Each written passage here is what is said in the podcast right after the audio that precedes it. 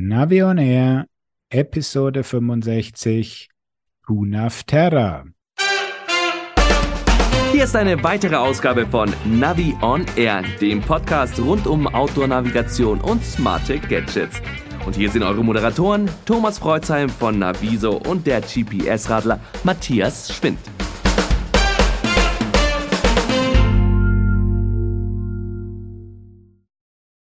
Hallo Matthias. Grüß dich, Thomas. Servus, wie geht's? Sehr gut, danke dir. Der Herbst schlägt zu, trotzdem kommen wir noch raus, also alles gut. Und wir haben ja heute einen Bericht aus dem sonnigen Süden vor uns. Aber bevor wir dazu übergehen, gibt es noch ein paar kurze Nachrichten. Zum einen vom großen Giganten aus dem äh, jenseitsteichigen Bereich. Eigentlich sind sie beide von der anderen Seite des großen Teichs, aber einmal ähm, von der Westküste und dann gehen wir noch ins äh, in die Great Plains, in die Great Plains oder ins äh, Flyover County, wie die, das gerne genannt wird. Egal, starten wir mit Westküste. Es gab wieder eine Vorstellung live vor Ort bei Apple. Ich war leider nicht eingeladen.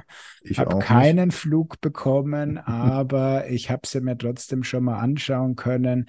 Die Rede ist von der Apple Watch Ultra. Ja, was erwartet uns da? Ja, also anscheinend sieht Apple da schon einen Markt in diesen, ja, Outdoor-Hardcore-Sportlern und hat die Apple Watch jetzt auch mal an einigen Stellen für in Anführungszeichen richtige Sportler und den Outdoor-Einsatz optimiert. Wow, also es gibt Konkurrenz zu den ganzen äh, Garmin-Geräten, äh, auch in dieser ja, Preisklasse mit den Funktionen. Ja, also bei der Preisklasse sind sie schon mal identisch. Also können wir vorwegnehmen, die Apple Watch Ultra gibt es nur in einer Variante, kostet 1000 Euro. Das ist genau dasselbe wie ähm, der Preis zum Beispiel einer Phoenix oder einer Epix. Und was kann die dann? Ähm, erstmal, es ist ne, weiterhin klassisch ähm, Apple Watch, also mit reiner Touchscreen-Bedienung, wobei da muss man sagen, sie haben noch einen zusätzlichen Button an der Seite, also einen Hardware-Knopf hinzugefügt, den die anderen Apple Watches nicht haben. Und da kannst du zum Beispiel dann dein Training starten, Wegpunkte anlegen, Training beenden und kannst da diverse Dinge auf diese eine Taste drauflegen. Also vielleicht äh, denkt man da an den schweißüberströmten Ultraläufer, der dann mit einem Touchscreen ein Problem hätte und der dann das Ganze über die Taste lösen kann. Boah, der tut sich schwer, weil über eine Taste alles lösen ist jetzt doch nicht die Lösung. Ja, hoffentlich ist es keine, äh, nein, es ist ja keine Rundentaste, wie Garmin das ja seit Jahren äh, erfolgreich äh, permanent einsetzt. Aber da wird Apple ein bisschen anders aufgestellt sein. Hast du schon so ein Exemplar vorliegen? Ich habe sie schon hier liegen, jawohl.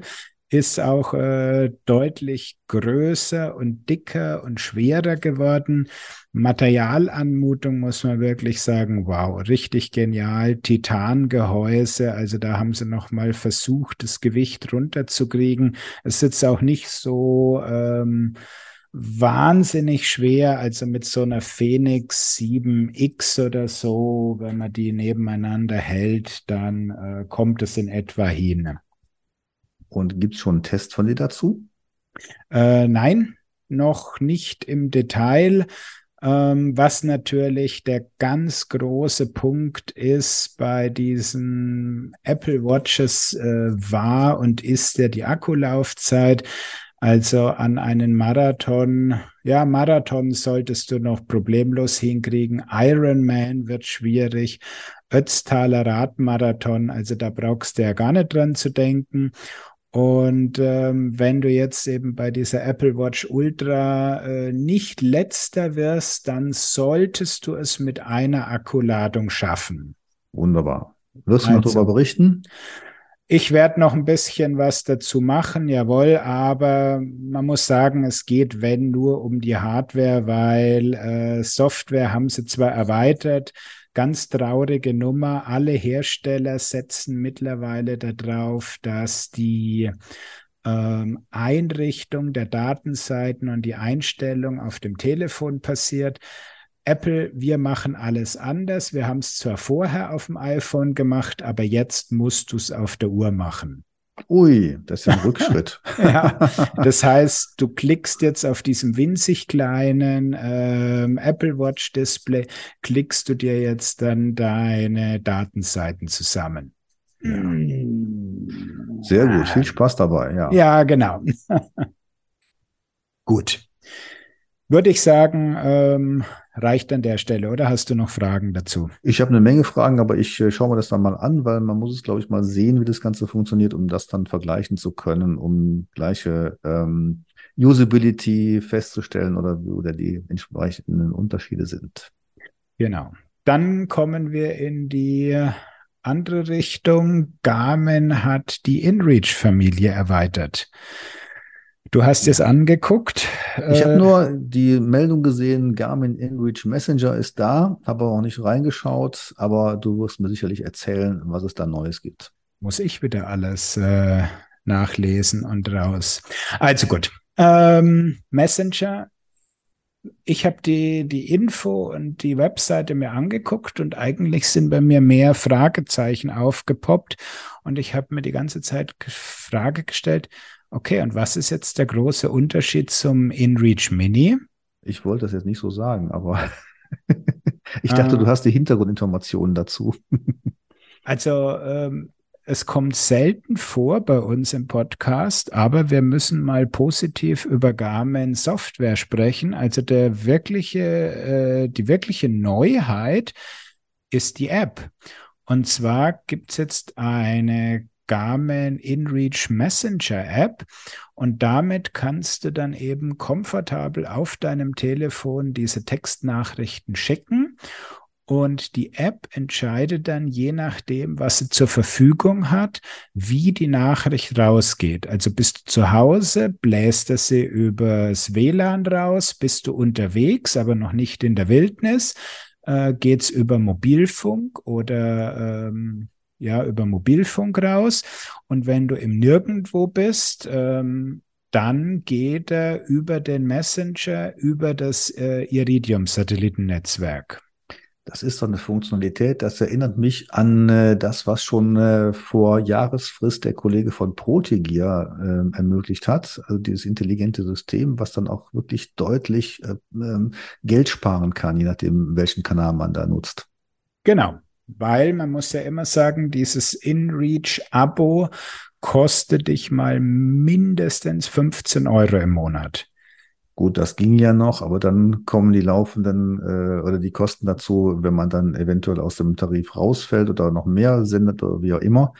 Und das kann dann ganz schnell äh, doch Dimensionen erreichen, die dann nicht mehr so spaßig sind. Richtig. Also man sollte diese App gerade in Deutschland mit Bedacht wählen, weil es kann schneller passieren, dass man im Funkloch ist, als man denkt. Und dann schaltet er um auf die Satellitennavigation oder auf die, die Satellitenkommunikation, besser gesagt, und bläst deine ganzen Textchen an deine Freunde und Familie übers Iridium-Netzwerk mhm. raus. Ja, ja. Ähm, ja, also ich tue mir echt schwer mit, den, mit dem Unterschied zwischen den beiden Geräten.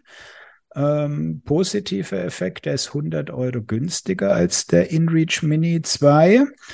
Ähm, wer schon den Mini oder auch zum Beispiel, es gibt ja den äh, GPS Map 66 oder den Montana, gibt es ja auch mit integriertem InReach. Wer da schon was hat, der wird auch in Zukunft dann diese App nutzen können. Also der kriegt diese Vorteile auch mit. Ähm, ich habe ja noch hier den InReach Mini 1. Soweit ich das mitgekriegt habe, werde ich nicht in den Genuss der äh, App kommen was ich sehr schade finde. Das ist wieder schade, aber man muss ja auch wieder ein bisschen neue Hardware-Einnahmen generieren. Von daher sind wir da bei Garmin. Ja, aber das ist einfach ähm, sowas, äh, finde ich nicht wirklich kundenfreundlich wenn man solche künstlichen ähm, Sachen dann da einbaut. Also gerade bei so einem InReach-Gerät, ähm, das sollten eigentlich langlebige Güter sein. Und ähm, also da muss ich sagen, ja, natürlich, Firmen wollen und müssen auch Geld verdienen, aber man sollte es nicht übertreiben. Und in dem Fall finde ich es schon persönlich ein bisschen grenzwertig oder übertrieben. Ja, also ich glaube, in dem Fall liegt es auch eher daran, dass Garmin ähm, vielleicht noch in der Aufbauphase ist mit den ganzen InReach Services. Also das, was du beschrieben hast, finde ich natürlich gut. Äh, aber ich kann mir auch eben vorstellen, dass dann eben die, die Geräte der ersten Generation da einfach nicht mehr für geeignet sind. Äh, so weitsichtig äh, war Garmin da vielleicht noch nicht, beziehungsweise hat man versucht, erstmal Geräte rauszubringen mit dem neuen System, dann in die Welt zu gehen und ja, dann, ja, die Leute der ersten Stunde stehen dann eben leider etwas ähm, nachteilig da. Ja. Ja, ja. ja Lass mal mal so stehen. Halt. Lass ja? mal mal so stehen. Dann gehen wir gleich zu unserem Hauptthema über, unserem Interview. Wir sind heute zu dritt vor den Mikrofonen und wir begrüßen bei uns Julia Ponza aus Spanien. Und jetzt dürft ihr alle mal raten, was das mit unserem Thema Navi on Air zu tun hat. Ich weiß es, ich weiß es. Ja, Matthias ist auch dabei, er weiß es, er weiß wie immer alles. Matthias, klär uns auf. Ja, Julia haben wir kennengelernt auf der Eurobike und zwar am TUNAF-Stand. Ähm, ist verheiratet mit dem Geschäftsführer von TUNAF und ist, äh, wie wir im Vorgespräch gehört haben, ein kölsches Mädchen. Also ihr hättet mal mitkriegen können, wie sich da unsere zwei Rheinländer dann über die Details des Rheinlandes unterhalten haben. War sehr amüsant, aber ich quatsch schon wieder zu viel. Ich gebe jetzt das Wort an Julia. Sie darf sich selbst kurz vorstellen. Ja, hallo Matthias und Thomas. Es ist eine Freude, heute mit dabei zu sein. Wie ihr schon gesagt habt, ich bin die Frau von Santiago Cruz. Wir sind inzwischen schon seit 17 Jahren verheiratet, ähm, kennen uns schon seit knapp 20 Jahren und äh, das passt mehr oder weniger auch genau zur Firmengeschichte von Lunaf. Äh, Lunaf ist ja ein Familienunternehmen aus der Familie von meinem Mann und äh, gegründet offiziell ungefähr Anfang 2000. Von daher habe ich die ganze Geschichte ziemlich nah miterleben können, vor allem seitdem mein Mann jetzt auch der Geschäftsführer ist, schon seit 2009 ungefähr. Und äh, ja, ich freue mich, mit dabei zu sein. Das ist wunderbar. Und jetzt müssen wir unsere Hörer erstmal abholen, denn ja, wir reden jetzt über zwei Namen. Wir reden über Compe GPS und TUNAV. Und äh, wir könnten jetzt auch sagen, wir reden jetzt mit äh, der spanischen Mrs. Garmin. Ja, denn in Spanien ist, glaube ich, äh, euer Unternehmen das führende Unternehmen in Sachen Outdoor GPS. Ja, ähm, um auch ein bisschen zu erklären, wie sich das mit Compe GPS und, und Tuna verhält. Also Compe GPS war der ursprüngliche Name. Das kam auch daher, dass der, der Gründer, das ist ein Cousin von meinem Mann, der war sportlicher Gleitschirmflieger und damals, äh, so Ende der 90er Jahre, musste man da so eine Wegwerfkamera mitnehmen und eine, äh, eine Stoppuhr, um bei den Wettbewerben zu beweisen, dass man tatsächlich um den vorgeschriebenen Kirchturm geflogen ist. Da musste man dann ein Foto machen, während man flog. Und die Stoppuhr diente dann, um zu zeigen, wie schnell man das Ganze gemacht hat. Und man bekam dann, glaube ich, ungefähr eine Woche später, als dann die ganzen Bilder entwickelt wurden, bekam man dann das Ergebnis und, und, äh, und die Mitteilung, ob man gewonnen hat oder nicht. Und er hat dann gesehen, dass es ja inzwischen so Magellan GPS-Geräte gab, die man dann einfach beim Flug mitnehmen kann, die den Track aufzeichnen. Und er hat die Software entwickelt, äh, mit der dann die Schiedsrichter den Track auf der, auf der Karte äh, sehen konnten. Somit konnte, brauchte man dann die Fotos nicht mehr machen. Und er hat dann die Firma ursprünglich Compe GPS genannt, weil es um Competition ging und um Aufzeichnung der, der des, Flug, des Fluges mit dem GPS-Gerät. Habt ihr also zuerst Geräte gemacht oder habt ihr zuerst, äh, ihr habt zuerst Software entwickelt? Software. Also Software eigentlich, sagen wir mal, wie so ein, äh, ja, ein Visor im, auf dem PC, wo man dann im Hintergrund die topografische Karte der Region ähm, hochladen konnte und im Vordergrund den Track, die Linie auf der Karte vom Flug. Und wann war das genau? Das war ungefähr 2000, 1999, 2000. Also mit dem Start der genauen GPS-Empfänglichkeit äh, ja. wart ihr also quasi schon dabei. Ja, Ja, ja, es war, äh, wurde dann auch sehr schnell ähm, übernommen von, von den Organisatoren dieser Wettkämpfe. Die haben das sehr schnell übernommen.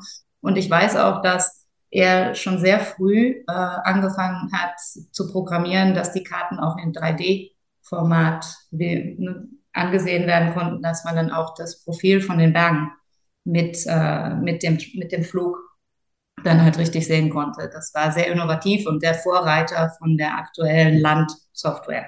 Mhm. Und warum habt ihr dann eigene GPS-Geräte entwickelt?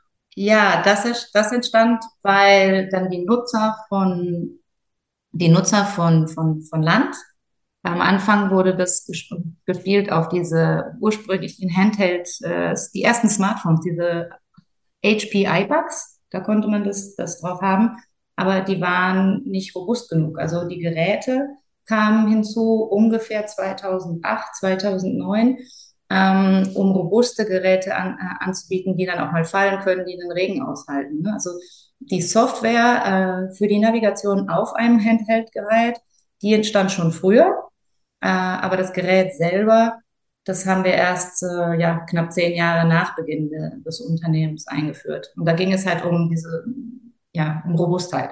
Mhm. Das ist ja nicht so ganz selbstverständlich, denn äh, Geräte zu produzieren, das ist ja schon ein sehr großer Aufwand, das erfordert hohe finanzielle Mittel und, und dann nochmal eine ganz andere Welt als Software.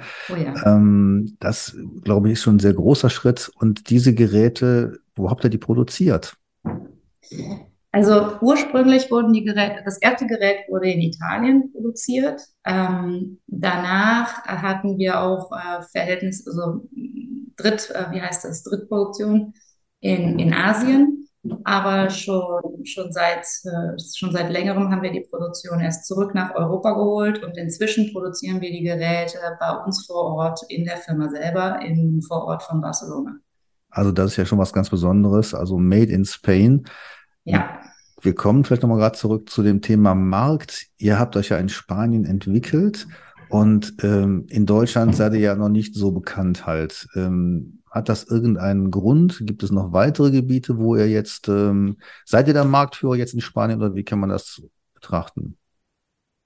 Also in, in Spanien haben wir eine sehr starke Marktposition. Äh, unsere stärkste Marktposition haben wir tatsächlich in Frankreich. Äh, und in Deutschland geht es inzwischen auch tatsächlich in die richtige Richtung und in England auch. Es ist natürlich als Familienunternehmen, ihr habt es mit den Mitteln ja schon erwähnt, nicht ganz so einfach. Ne? Wir haben hier nicht die, die Cash, die so ein Garmin hat, sondern äh, wir müssen mm, organisch wachsen, mit ne, alles äh, unsere eigenen Gewinne wieder reinvestieren, um, um zu wachsen. Und das ist schon nicht so einfach. Ne? Jeder, jeder Markt hat seine Komplexität. Und äh, ne, dann gibt es natürlich auch die Sprache. Wir hatten im Vorgespräch auch über die Übersetzungen besprochen. Da, da, gehört, da steckt immer sehr viel dahinter. Wir haben in Frankreich äh, sehr, sehr viel Erfolg gehabt, auch weil die Franzosen sehr stark, äh, sagen wir mal, auf Randonnée, auf das Wandern, äh, sehr stark, äh, da gibt es einen großen Markt und wir hatten die Unterstützung dort von dem Geografischen Institut und in England auch. Und äh, ja, wir arbeiten stetig daran, weiter international zu expandieren. Aber da braucht man dann halt die entsprechenden Mittel. Mhm. Okay, aber jetzt nochmal zurückkommen zur Produktion. Das heißt, ihr macht wirklich sowohl die Kunststoffspritzgeschichten für die Gehäuse als auch die Platinen und die Bestückung der Platinen ähm, bei euch im, im Vorgarten quasi. Also wir haben jetzt nicht die Kunststoffspritzanlage, aber das wird für uns, ne, für die wir kaufen, die äh, wir kaufen die Elemente ein und die, das Zusammenbauen der Geräte, das findet hier statt. Okay. Also wir, wir, wir, wir sorgen schon dafür, also jetzt vielleicht der Kunststoff ist das einfachste Material, aber wir, wir kaufen die, die besten Bildschirme ne, von, von dem her. Das sind dann schon asiatische Hersteller bei den Bildschirmen, aber da ist halt einfach da, wo man dann auch die Qualität bekommt, die man braucht. Ähm, die, die elektronischen, äh, wie heißt das, die Platten, die werden äh, nicht weit von hier in, in zusammengeba äh, zusammengebastelt, weil da braucht man ja einen bestimmten eine Atmosphäre, eine staubfreie Atmosphäre. Mhm. Da, da haben wir das Volumen nicht für, dass sich das lohnen würde, dass wir das jetzt selber äh, ne, dann in den entsprechenden Raum aufbauen. Aber das kommt alles hier in Arenys de Mar, das 40 Kilometer nördlich von Barcelona, äh, zusammen. Und wir haben hier die Produktionslinie, wo alles dann zusammen gebastelt wird. Und auch die Programmierung von Software, Firmware, Hardware, das alles ähm, wird alles hier gemacht. Unsere Ingenieure sitzen hier in der Range. Wie groß muss man sich denn äh, Compa GPS vorstellen? Hm, sehr groß. Vorstellen, bitte sehr groß. Ähm, in, in der Realität ist, ja, ja, sind wir in einem, in einem Gewerbegebiet, haben unsere Halle äh, mit unseren Büroräumen und unserer Produktion und unserem Lager. Äh, ja, wir sind ein Familienunternehmen, aber die Geräte sind ja auch schön klein. Die brauchen nicht viel Platz. Ja, aber äh, von der Mitarbeiterzahl kannst du mal so eine ungefähre Hausnummer nennen? Ja, 35. Ah, also das hätte ich mir jetzt dann doch mehr vorgestellt. Also andersrum muss man ja sagen, Hut ab. Also mit dieser Ausstattung sozusagen Familienunternehmen und äh, einer begrenzten Mitarbeiterzahl äh, beziehungsweise einer überschaubaren Zahl, dann dies alles Fertigung, Software und so weiter und so weiter auf die Beine zu stellen und dann Geräte auf den Markt zu bringen, die eigentlich in derselben Preisliga sind wie die Massenfertigungen ähm, aus, äh, von, von den bekannten Mitbewerbern, da muss ich schon sagen, Hut ab, dass ihr das geschafft habt. Ja, danke. Ist harte Arbeit. Das glaube ich gern. Ich würde noch mal gerne auf die ähm, Verbreitung zurückkommen, also die, die Kooperation mit den sozusagen Landesvermessungsämtern der anderen Länder. Das war vielleicht dann euer, ähm, euer Erfolgsrezept. Das hat in Deutschland dann nicht geklappt.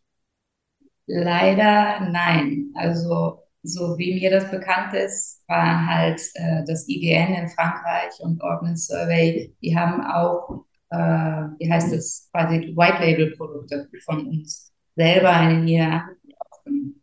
Das mhm. hatte dann äh, schon sehr stark dazu beigetragen, dass wir sehr gut dann äh, verbreitet wurden in, in den Ländern. Also White Label Produkt für unsere Hörer heißt dann eben von, ist es euer Gerät, aber dann steht dann Ordnance Survey drauf, wenn es in England genau. produziert oder in England eingesetzt wird. Genau, ja.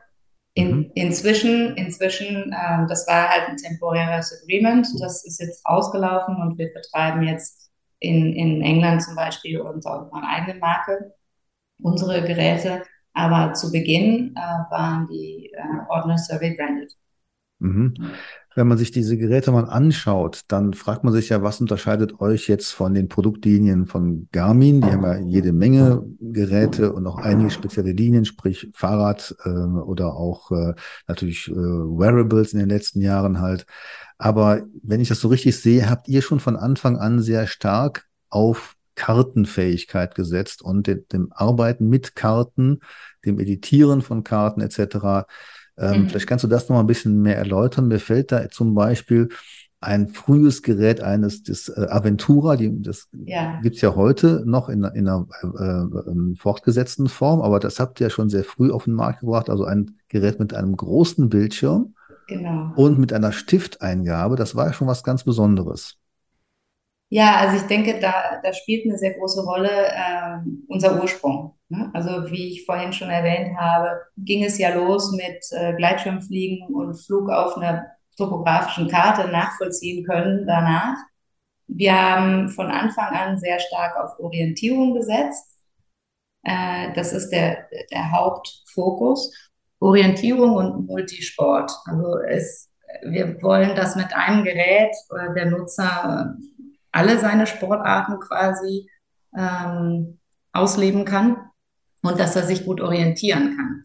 Also es ging dann von nicht unbedingt jetzt um Rennradsport oder Triathlon, sondern um, um Wandern, um, um mit dem Geländewagen durchs Backland zu rasen oder ja, wo man oder Mountainbike mehr als Rennrad. Und natürlich, hm, ich benutze das Gerät natürlich auch auf meinem Rennrad, wenn ich unterwegs bin.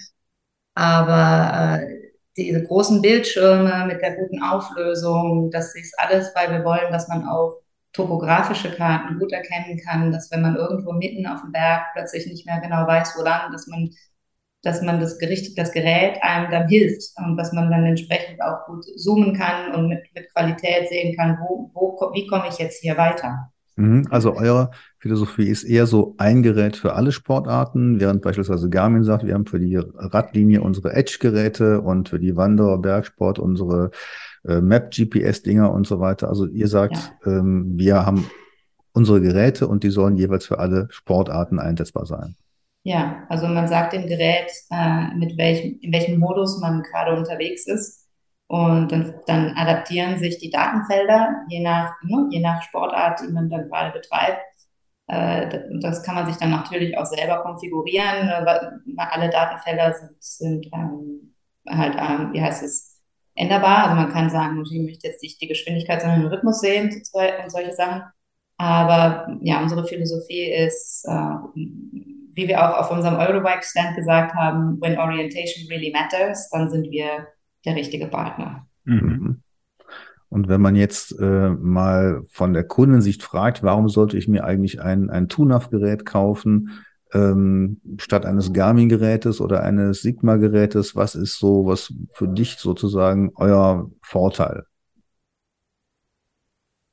unser Vorteil. Äh, also wie wir gerade schon, schon erwähnt haben, vor allem Kartografie. Äh, wir haben unsere Geräte, also wir haben eine Datenbank von Karten, die ist quasi unerschöpflich und äh, haben die Geräte auch von Anfang an so konzipiert, dass, die, dass man freie Kartenwahl hat. Ich weiß noch, dass ich einmal mit meinem Mann unterwegs war in der Region von Spanien, wo wir uns nicht auskannten und da war in der Bar eine große Karte, so eine Topokarte eingerahmt an der Wand.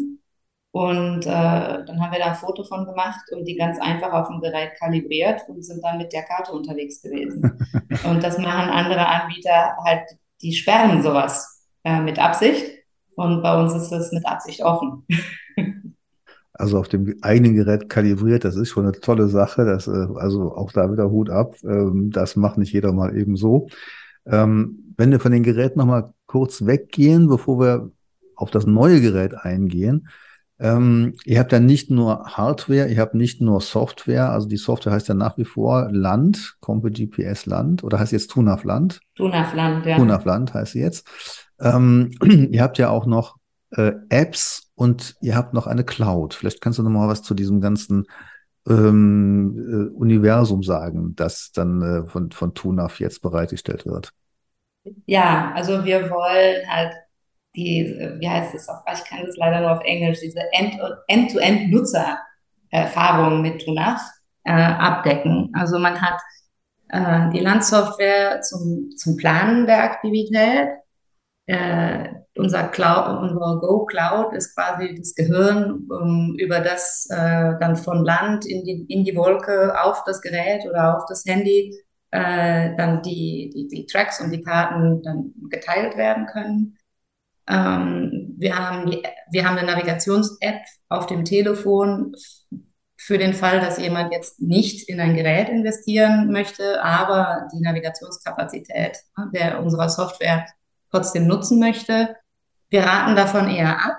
Äh, unser, also wir sagen lieber, äh, lieber ein robustes Gerät für die Navigation und das Handy mit der vollen Batterie in der sicheren Tasche, ja, damit man das zum Notfall dann auch benutzen kann. Mhm. Ähm, auch ist ein, heutzutage, je nachdem, welches Telefon man sich kauft, ist wirklich auch zu teuer, um es einfach auf den Lenker zu schnallen. Ähm, und dann ähm, nochmal zurück auf das Universum. Wir haben äh, zum Steuern, also zum Vereinfachen von der Übertragung von den Tracks zwischen der Software und den Geräten die sogenannte Link-App.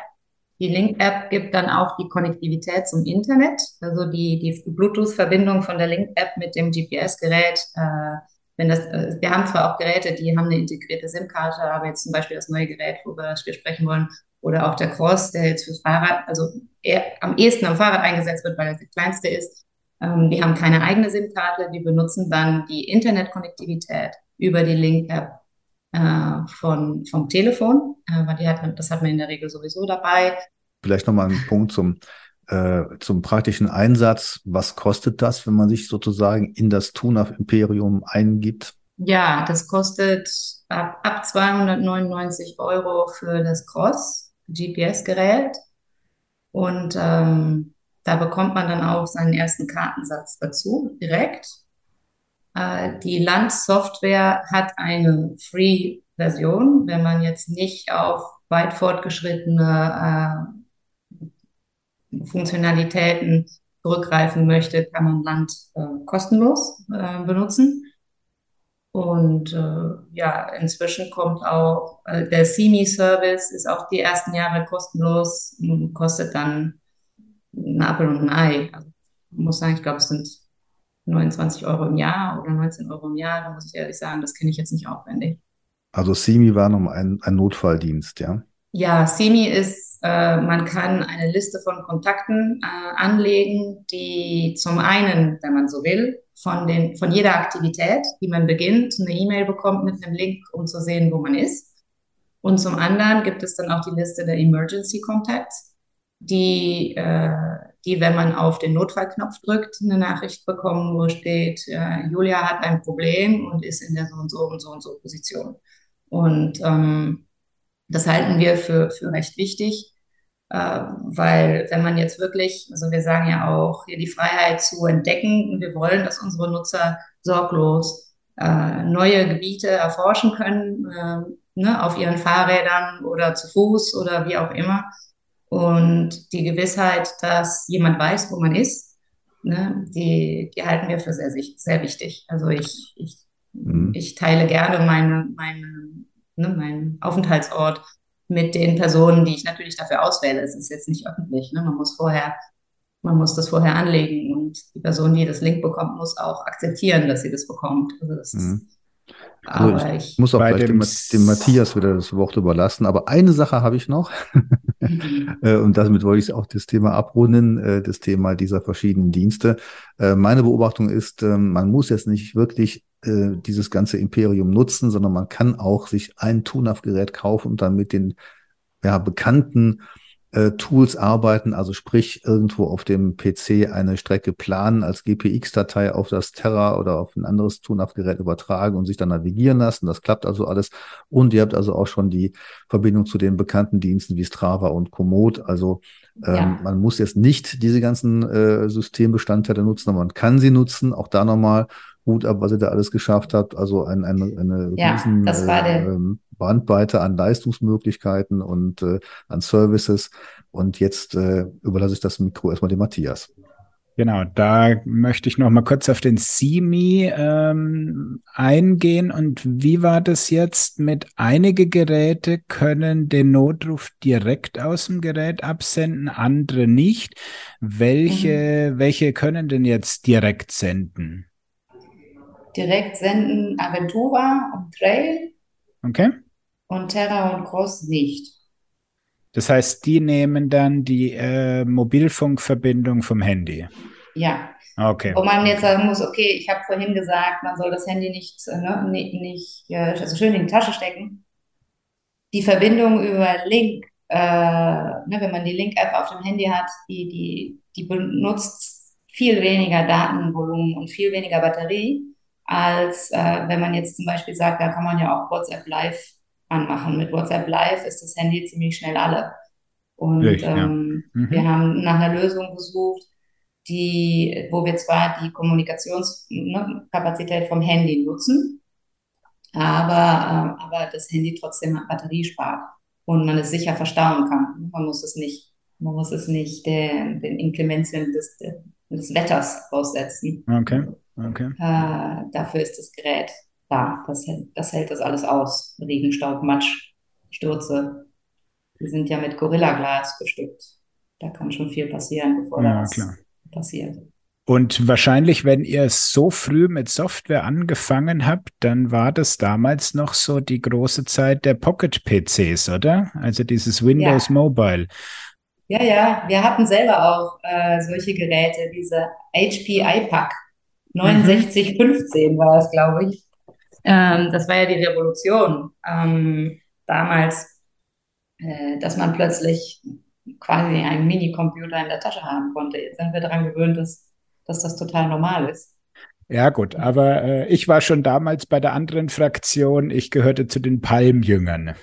Okay. Damals war ja die große, der große äh, Krieg quasi zwischen Palm und äh, Windows Pocket PC, was heute ja mehr oder weniger jetzt in, in Android versus iPhone geht. Ja, und es gab ja noch ah, Blackberries, gab es ja auch noch. Ja, gut, das war das äh, Manager-Spielzeug am Anfang. Habe ich, hab ich auch gehabt, also bitte, ja. Ja, natürlich. Hallo. Ich glaube, ich hatte, ich hatte eine. Ich hatte eine. Ich hatte auch einmal einen Palm. Aber ja. Genau. Aber gehen wir nochmal zurück zum neuen Gerät, zum Terra. Ja, Julia, wir sind ja auch jetzt zusammen, weil ihr ein neues Gerät herausgebracht habt, das TUNAV Terra. Und ähm, das liegt jetzt vor uns, vor, vor, vor Matthias und vor mir. Und ähm, wir haben uns auch schon mal angeschaut. Habe es ja auf der Messe vorgestellt. 3,7 Zoll Bildschirm, leichtes Gerät. Und jetzt bist du dran und darfst uns sagen, was ist das Neue am Tunav Terra? Am Tunav Terra ähm, vor allem würde ich jetzt sagen drei, drei Sachen. Äh, der Bildschirm, äh, absolut unglaublich. Äh, die Qualität habt ihr sicherlich selber gesehen. Also wir sind sehr, sehr stolz darauf, wie, wie klar äh, auf dem Bildschirm man alles sehen kann und wie gut er auch bei direktem Sonnen, äh, Sonnenlicht äh, se zu sehen ist. Also wenn man sich mit solchen Geräten eine Zeit lang beschäftigt hat, dann weiß man, dass das nicht so eine einfache Geschichte ist. Ich, ich bin auch selber auf der Messe mal äh, mit einem skeptischen Interessenten einfach mal rausgegangen. Es schien Gott sei Dank da die Sonne in Frankfurt. Und ähm, dem, dem, ja, dem ist die Kinnlade runtergefallen. Also der Bildschirm ist absolut klasse. Und dann haben wir die, der GPS-Chip, hat eine extreme Präzision. Äh, die ist äh, bis zu einem Meter genau. Das ist auch neu. Und der dritte ist der Lautsprecher. Ähm, wir haben mit einem, ähm, wie heißt es, Sound Engineer sehr stark daran gearbeitet, hinzubekommen, dass der sehr deutlich äh, zu hören ist. Man kann ihn, wir haben zwar noch nicht die Funktionalität, Funktionalität eingebaut, aber der Lautsprecher hat eine Qualität, dass man da auch seine Musik drüber streamen könnte. Also vielleicht kommt das dann irgendwann mit einem Update, aber äh, das ist schon für die Sprachsteuerung zum Rechts-Links-Navigation ein sehr großer Fortschritt in, in unseren Geräten. Ja, da, das klingt doch schon mal gut. Und äh, jetzt gebe ich einfach mal zu den drei Punkten da mein, mein Kommentar dazu. Also beim Display muss ich wirklich sagen, das ist jetzt nicht nur ein Marketing-Spruch von dir gewesen, sondern ich bin jetzt äh, schon ein paar Tage damit gefahren, konnte ihn zwar nicht unter der spanischen Sonne testen, hier ist es doch eher bewölkt, aber er ist ähm, genauso wie schon beim Cross wirklich absolut genial. Also man kann ihn super ablesen und auch die automatische Hintergrundbeleuchtung die arbeitet da immer schön mit. Also das ist wirklich äh, Top-Geschichte. Zu dem äh, GPS-Thema, ähm, da hätte ich gleich eine Frage, wenn du sagst, ihr seid so genau. Also ich sehe die üblichen Verdächtigen an ähm, GPS-Systemen, also Navstar, USA, Galileo, GLONASS, Baidu. Aber nutzt ihr auch diese Multifrequenzgeschichten, also die verschiedenen Frequenzbänder von ähm, GPS? Das ist jetzt wieder eine, eine technische Frage, die mich ein bisschen über, äh, überfordert, aber wir haben dieses SBAS-EGNOS-System und äh, ich habe selber in der Nutzung auch gemerkt, dass es wirklich tatsächlich die, die Tracks, die nachher übertragen werden, die sind extrem genau. Okay. Und von früheren, von früheren Geräten ist man dann manchmal neben der Straße lang gefahren, sozusagen. Ja, das, das haben wir jetzt nicht mehr. Gut. Na gut, vielleicht äh, kannst du das noch in Erfahrung bringen, dann werden wir das in die Show Notes oder in den ausführlichen Praxistest reinbauen. Und das, das dritte, äh, was du gerade angesprochen hast, der Lautsprecher, ja, der ist mir auch aufgefallen, weil der Cross, der hat ja einfach nur einen Basser drinnen, der Piepstöne von sich geben kann. Und beim Terra ähm, gibt's jetzt auch eine Lautstärke-Einstellung und eben eine Sprachnavigation. Und da muss ich sagen, bin ich ein bisschen erschrocken, weil ich bin es eigentlich gewohnt, dass man diese Lautsprecher immer mal auf Maximum drehen muss, um da überhaupt irgendwas zu hören. Und plötzlich blärt das Ding da los und das war schon auf dem Fahrradweg fast schon peinlich, wie der einen da angeschrien hat. Also den muss, man, den muss man nicht ganz aufdrehen, außer man ist echt schwerhörig. Ja, aber das ist doch gut. Natürlich, natürlich, aber es war ungewohnt, dass man, äh, dass man mal einen Outdoor-Lautsprecher mal nicht bis zum Anschlag aufdrehen muss. Und er hat zwar die Sprachansagen mit rechts, links, aber es funktioniert ja weiterhin leider noch nicht mit äh, den, den importierten Tracks. Also nur, wenn die Strecke im Gerät berechnet wurde. Ja, was eigentlich auch eine Sache, die wir noch nicht erwähnt haben, ist, warum Tunaf Tunaf heißt. Hat, äh, das haben wir vorhin äh, nicht erwähnt. Es geht ja bei Tunaf um äh, die Tu von Englisch 2. Es ging um die duale Navigation. Unsere Geräte können halt alle die sprachgesteuerte Links-Rechts-Navigation, die wir, je nachdem wie alt wir sind, von den TomTom-Geräten schon sehr lange kennen. Ähm, und, äh, und dann die, die selber vorher gezeichneten Tracks ne, für die Offroad-Navigation. Das, das führte damals zu dem Rebranding von Compa GPS zu TUNAV. Tu auch wie die ersten drei Buchstaben vom Nachnamen des, des Gründers und der, der Familie, zu dem das Unternehmen gehört. Die heißen ja äh, TUS mit, als, als Nachname, aber es ging hauptsächlich um die duale Navigation und äh, eine Sprachsteuerung auf einem gezeichneten Track kommt vielleicht, aber der, diese, diese Funktionalität der Sprachsteuerung im Terra ist gedacht für, für wenn man in, in, vielleicht eher in einem motorisierten äh, Fahrzeug unterwegs ist, dass man das dann auch benutzen kann. Oder wenn man halt sagt, okay, ich möchte jetzt von A nach B gesteuert werden äh, als Fahrrad auf einer, also auf einer vektoriellen Straßenfahrt. Mhm. Ähm, das hängt jetzt immer noch an den TomTom-Karten oder geht es auch mit anderen? Weil man muss ja sagen, die Kartenvielfalt ist ja recht umfangreich. Also mitgeliefert wird ja einmal äh, eine Region einer topografischen Karte. Gut, da geht, äh, das ist eine, eine Pixelkarte, da geht sowas nicht drauf. Und dann wird ja die OSM-Karte noch mitgeliefert. Und dann ja. kann man bei euch ja noch die TomTom quasi Straßenkarte kaufen. Auf ja. welcher Karte funktioniert jetzt diese Sprachnavigation, das Sprachrouting? Auf OSM und TomTom. Ah, okay. Auch jetzt also auf der OSM-Karte. Auf, auf, auf der vektoriellen Karte, ja. Okay, okay, gut. Ich habe noch was zum Thema Handhabung. Ihr habt ja ähm, das Gerät mit Tasten ausgestattet, also ein Touchscreen und äh, Tasten gleichzeitig. Das ist auch eine tolle Sache und man kann sich da sehr schön aussuchen, wann man was einsetzt. Ich fand zum Beispiel sehr schön, dass man die Zoom-Tasten, dass die so gut funktionieren. Das kann man jetzt gar nicht beschreiben, aber das geht sehr schnell. Also man ist sehr schnell raus und reingezoomt. Normalerweise macht man sowas ja mit dem Fingerspreizen. Aber auf dem Smartphone, nur während der Fahrt auf dem Fahrrad, ist das nicht immer so praktisch und das, man trifft das dann nicht immer so richtig. Es wackelt alles, vibriert alles. Also dafür ist so eine Taste schon sehr gut und das klappt auch sehr schnell.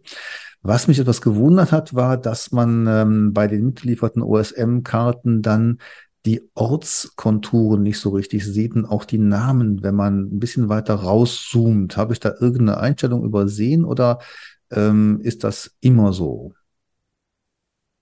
Da muss ich mich dann auch noch mal schlauer machen. Das können wir dann nachher, äh, das, das liefere ich nach. Zu den Karten noch eine Geschichte oder eine Frage. Die Karten ähm, erzeugt ihr aus den OSM-Daten dann selbst? Habt ihr da ja. eigene Kartografie im Haus? Wir haben Software-Ingenieure, die auch spezialisiert sind auf Kartografie, ja. Ich habe noch eine Frage zum Thema Profil. Wenn man das Gerät jetzt einschaltet, dann hat man ja die Profile Wandern, Mountainbiken und Rennradfahren. Mhm. Das ist uns schon bei anderen Kollegen aufgefallen. Äh, das ganz normale Fahrradfahren, also ähm, man würde sagen Trekkingrad oder sonst irgendwas, ähm, sollte man sich sowas nochmal speziell einrichten, denn äh, ich könnte mir vorstellen, beim Mountainbiking, da würde ich dann zu sehr auf irgendwelchen Single Trails geführt, beim Rennradfahren nur auf der Straße. Ich brauche ja auf jeden Fall irgendwas dazwischen. Sollte man mhm. sich also die Mühe machen, ein weiteres Profil einzurichten? Ja, also ich denke, das Einrichten von Profil lohnt sich zum einen für die Führung, aber auch für welche Datenfelder man sieht. Es ist natürlich ganz unterschiedlich, je nachdem, mit welchem Art von Fahrrad man unterwegs ist, woran man wirklich jetzt interessiert ist, was man auf dem Bildschirm dann auch sieht. Ne? Unterhalb der Karte gibt es ja Datenfelder oder es gibt dann auch die Option, ähm, andere Datenseiten sich anzeigen zu lassen. Und äh, wenn man sich dann verschiedene Profile anlegt, was sehr schnell gemacht ist, wird dann bei jedem Profil auch hinterlegt, was man dann sieht, während man in der Aktivität ist. Dass man dann nicht, während man unterwegs ist, mit, mit einem Long Press auf dem Datenfeld dann plötzlich suchen muss, wo ist mein Sensorfeld, was ich jetzt sehen möchte. Ne? Man kann ja das Gerät auch mit, ähm, weiß ich jetzt nicht, mit einem, äh, wie heißt es auf Deutsch, Power Meter. Äh, Leistungsmesser. Ein Leistungsmesser, Dankeschön. Äh, ein Leistungsmesser ver äh, verbinden über Bluetooth oder, oder ja, Herzfrequenz etc., die ganzen, ganze Sensorik. Und äh, weil je nachdem, mit welchem wie man unterwegs ist, hat man vielleicht den Leistungsmesser auf dem Rennrad, aber auf dem Mountainbike nicht. Oder äh, warum soll man sich dann das Feld anzeigen lassen, wenn da nichts steht, zum Beispiel? Ja, oder wenn man wandert, ist vielleicht die Herzfrequenz nicht so signifikant.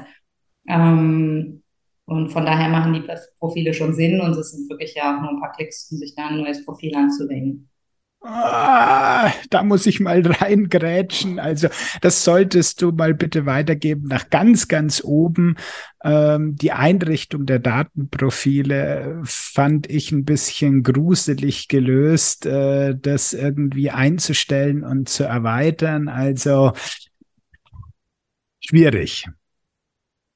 Echt? Also ich ja, wenn du in die ähm, wenn du in die Einstellungen gehst und dort dann die Datenseiten, dann hast du diese winzigen Schaltflächen am oberen Ende, ähm, wo dann, ich mache das jetzt gerade mal nebenher, ähm, Datenseiten, wo du dann die Felder auswählen kannst und dann äh, kriegst du eigentlich nicht angezeigt, wie es dann wirklich ausschaut, sondern nur eine Liste, in der du die dann anlegen kannst. Also ähm, da glaube ich, ist noch ein bisschen Feinarbeit in, im User Interface Design notwendig. Okay, das schaue ich mir gleich nochmal mitgegeben. an. Denn das nehme ich mit, das, das packe ich mir ein, das schaue ich mir gleich nochmal an. Mhm, gut. Ja, und ich habe noch eine Frage zur Konnektivität. Ähm, als typischer deutscher Radfahrer ist man ja ganz schnell bei Komoot, äh, als Sportler bei Strava. Ihr mhm. habt diese Profile ja auch äh, angebunden und ähm, vielleicht kannst du das nochmal erklären, was muss man dafür tun? Ja, über das, das funktioniert über die erwähnte Go Cloud in dem Sinne. Also man hat dann einen, einen User-Account und dort stellt man diese Verbindungen dann her. Also, also, also ebenso, mal ganz, ganz so Schritt für Schritt. Die Go Cloud ist ja eure spezielle Cloud, da meldet man sich an und das kostet ja erstmal nichts. Nein, das kostet nichts. Das, das, da meldet sich jeder Nutzer an. Das ist im Prinzip, sagen wir mal, so wie die, die Handtasche, wo man dann seine Karten, wo verankert ist oder gespeichert wird, welche Karten man gekauft hat, weil man kann die ja dann auch von einem Gerät, wenn man mehrere Geräte hat, auf mehrere Geräte spielen. Das ist quasi die Datenbank von allen äh, mhm. in unserem Universum. Und, Und dort geht, stellt man. Ja, sag mal. Mhm. Es funktioniert dann genauso auch wie wenn man Training Peaks mit Strava verwendet, zum Beispiel. Ja. Äh, dann muss man sich halt, muss man sagen, man möchte die Verbindung herstellen und dann muss man sich mit dem Strava-Username dann entsprechend einloggen und dann wird die Verbindung hergestellt. Also das funktioniert ganz einfach. Und dann ist man in der mhm. Cloud sozusagen angemeldet und äh, dann hat man es direkt schon auf dem Gerät drauf. Und dann, äh, ja, dann, also die Verbindung von Komoot ist dann in der Regel, dass man das runterlädt äh, auf Land. Ne? Man kann das ja dann auch weiter bearbeiten und dann von Land rüber spielt oder man, man hat dann Zugang zu den zu den Routen über, über die GoCloud und sendet es dann an sein Gerät. Alles klar. Und wenn man eine aktiv, wenn man die, die Verbindung mit Strava oder mit Training Peaks herstellt, wenn man dann die Aktivität abschließt, äh, wird es direkt synchronisiert und, und hochgeladen auf die, auf die anderen Plattformen. Also das ist ja wieder ein äh, Service, den wir aus dem Sportbereich kennen. Ähm, mhm. Man fährt irgendwo lang, man schließt die Aktivität ab, dann wird es hochgeladen, das macht Komoot, das macht Strava, das macht ihr auch und dann ja. habt ihr, äh, habt ihr dann auch ein entsprechendes Vergleichsportal, also kann man seine ganzen Trainingspläne auch bei euch dann nachvollziehen und einrichten. Man kann die Trainingsaktivitäten nachvollziehen. Wir haben kein Planungsportal. Ich bin selber populär, also das heißt populäre, halt, äh, Altersklassen-Triathletin.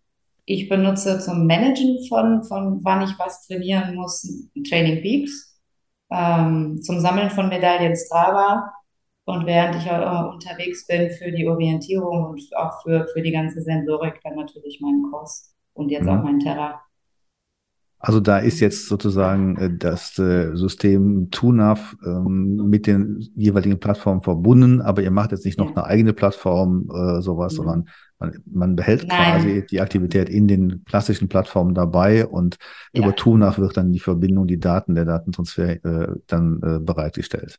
Ich lache immer, weil meine, meine Triathlon-Kolleginnen, die sind, werden oft von Garmin beleidigt wenn sie dann drei Stunden auf dem Fahrrad unterwegs waren und sie von Garmin die Nachricht kriegen, dass es unproduktives Training war. Aber ich sage mir, ihr müsst, es kommt davon, dass ihr Garmin benutzt. Wir würden sowas nie sagen. Einfach weil wir auch sagen, Schuster, bleib bei deinen Leisten. Ne? Wir haben ja auch schon gesagt, wir sind ein Familienunternehmen. Unsere Mittel äh, sind nicht unbegrenzt. Und es gibt diese Plattformen, die das alles von vorne bis hinten und von links nach rechts und umgekehrt auswerten äh, mit einer Qualität, die unglaublich ist. Wir, wir sammeln und liefern, ne, wir sammeln und liefern die Daten an diese Plattformen und sind mit denen verbunden, aber wir werden uns jetzt nicht da reinhängen, äh, eine, eine Trainingsplanungsplattform von TUNAF selbst zu entwickeln. Das macht keinen Sinn. Mhm.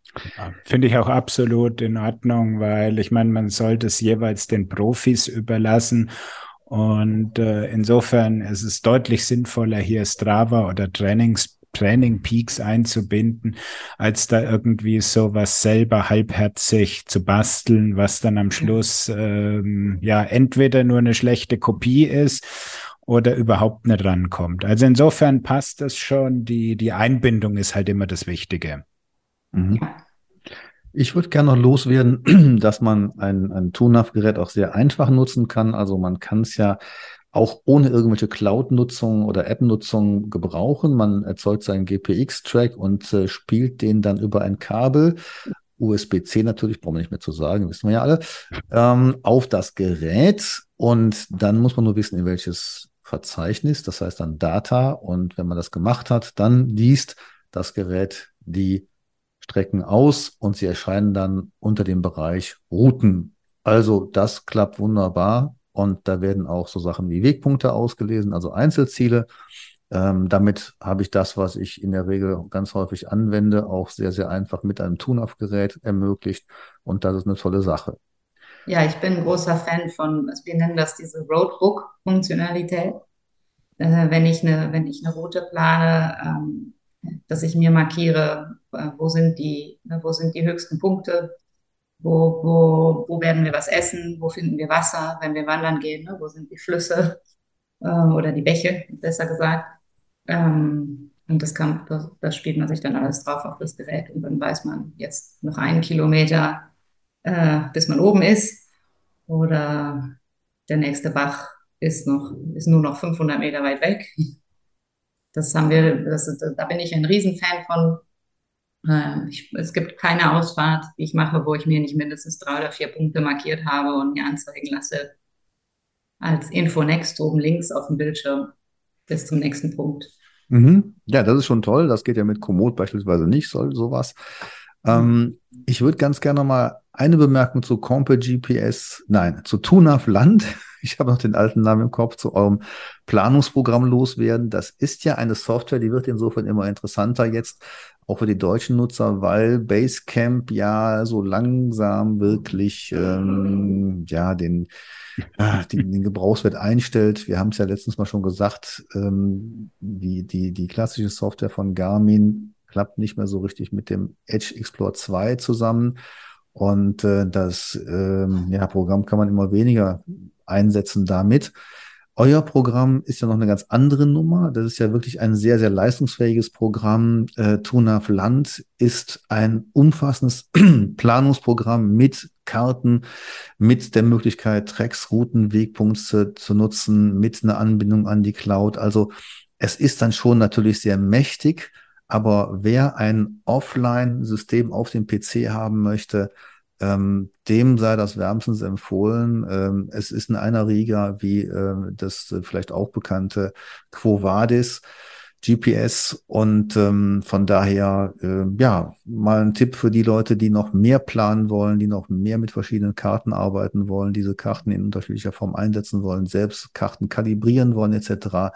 Ähm, oder aber auch einfach auf dem PC Strecken planen mit Wegpunkten und die dann ganzen die, die diese ganzen Strecken dann verwalten wollen. Ja, ja also ich, bin, ich, ich, ich benutze es immer wieder, bevor wir irgendwo äh, irgendwelche, wir machen jedes Jahr auch Wanderungen, drei Tage, zwei Nächte ungefähr und äh, da sollte man schon genau wissen, wo man, ne, wo man hingeht und man kann das alles sehr gut sehen, die Höhenprofile. Und es ist recht einfach zu nutzen, wenn man, wenn man mit einem Office-Programm zurechtkommt, äh, dann kommt man auch mit Land zurecht. Es ist natürlich sehr umfangreich, äh, sehr potent aber die einfachen Funktionen sind auch sehr einfach auszuführen auf dem mhm. Programm. Also ich würde schon sagen, man muss sich da schon ein paar Stunden Zeit für nehmen. So ganz einfach finde ich das nicht. Aber wer einmal drin ist, der wird dann auch begeistert sein. Also diejenigen, die gerne mit Karten arbeiten und da intensiver mitarbeiten, für die ist das toll. Der Einsteiger wird sicherlich eben sagen, ui, da muss ich mir mal ein Wochenende für Zeit nehmen, aber eben das lohnt sich auch und man kann dann natürlich auch sehr viele Funktionen damit ausüben. Ja, das ist, ja, die Versatilität hat, hat ihren Preis, aber dafür kann man dann wirklich auch genau einstellen, was man möchte. Das ist immer so eine Abwägung. Und ich finde, für das, für das, was das Programm kann, ist es doch relativ einfach. Aber wie jede, in jede Software muss man sich in irgendeiner Form erstmal reindenken. Matthias, haben wir noch was zum Thema TUNAV und Terra? Was mir noch positiv aufgefallen ist, jetzt liegt endlich eine ordentliche Halterung aus der Spritzgussmaschine bei und nicht mehr aus dem 3D-Drucker. Ja, wobei ich sagen würde, vielleicht ist es ja auch verbesser ein verbesserter Druck. Ähm, wir, haben, wir haben gemerkt, dass bei den äh, ursprünglichen äh, 3D-gedruckten Halterungen die Vibrationen dann doch zu Brüchen führten und das Ganze äh, dann auch verstärkt. Gut. Nee, aber sonst äh, muss man schon sagen, schönes Gerät. Ähm, muss es noch ein bisschen weiter austesten, aber ich meine, wer natürlich schon mal den Cross kennt, der kennt sich da auch direkt mit aus. Und ähm, ja, mehr dazu gibt es dann in Kürze auch bei mir auf dem Blog im Praxistest.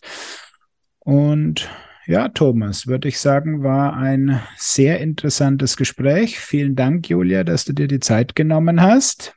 Ja, vielen Dank euch, dass ihr, dass ihr mich eingeladen habt und dass ihr unser Gerät dann auch testet und den Nutzern noch eure, ne, eure Bewertung weitergibt, dass sie, dass sie wissen, ähm, worauf sie sich was sie erwarten können und dass sie sich auf unsere Geräte verlassen können. Ja, ähm, vielleicht soll man nochmal fragen, äh, kann man euch denn außerhalb einer Superleitmesse wie der Eurobike nochmal irgendwo anders in Deutschland äh, live erleben? Da ist jetzt kurzfristig erstmal in Deutschland live nichts geplant. In nächster Zeit, wir sind jetzt, nächste Woche sind wir auf der Rock d'Azur in Südfrankreich. Wir waren letztes Wochenende bei Sea Otter Europe hier in Girona und äh, ja, müssen wir mal, müssen wir mal schauen. Aber wir sind sicherlich auf jeden Fall nächstes Jahr bei der Eurobike wieder dabei. Den Stand haben wir schon reserviert. Und wer ein TUNAF-Gerät mal sehen möchte, vielleicht auch mal einen Blick in die Software rein haben möchte, der kann natürlich auch zu den Messen kommen, wo Matthias oder ich vertreten sind. Also beispielsweise demnächst in Leipzig oder auf der CMT oder der O in Hamburg oder der Fahrrad Essen oder der Free. Also da kann man sich die Geräte anschauen, die zeigen wir euch gerne. Mhm. Ja, dann dürfen wir ein großes Dankeschön aussprechen an Julia und äh, dich jetzt ins verdiente Wochenende entlassen und äh, euch noch viel Erfolg wünschen. Vielleicht kannst du noch einen oder kannst du einen kleinen Ausblick geben? Äh, dürfen wir schon uns auf irgendwas anderes freuen? Es, es gibt zwar gerade ein ganz neues Gerät, aber Vielleicht hast du ja noch so einen kleinen Blick in die Zukunft für uns, wo es mit der GPS-Navigation bei euch hingehen wird. Es wird vielleicht etwas kleiner werden. Wir haben ja jetzt erstmal, ich sage immer aus Spaß, wir haben jetzt endlich ein Gerät für, für Leute aus meinem Alter. Ähm, ich trage inzwischen eine Gleitsichtbrille äh, ne, aus altersbedingten Gründen. Und auf dem Teller kann man jetzt richtig schön alles entspannt groß sehen. Äh, aber es gibt natürlich auch Segmente, die möchten lieber kleinere Geräte. Mhm. Und in der Richtung arbeiten wir. Das klingt doch super spannend. Gut, dann sagen wir herzlichen Dank, Julia. Viel Erfolg weiterhin und hoffentlich bis demnächst. Ja, vielen Dank euch und habt auch einen schönen Freitag und ein wunderschönes Wochenende. Das waren doch wirklich einige spannende Einblicke in die Geschichte von der Firma und in, ja, wie sie das Made in Spain wirklich durchziehen. Das finde ich ja immer sehr interessant, wenn man auf die Geräte auf die Rückseite draufschaut und da eben gleich unter TUNAV dieses Made in Spain findet, dass wir da mal ein paar Hintergrundinfos auch zur Größe der Firma bekommen haben.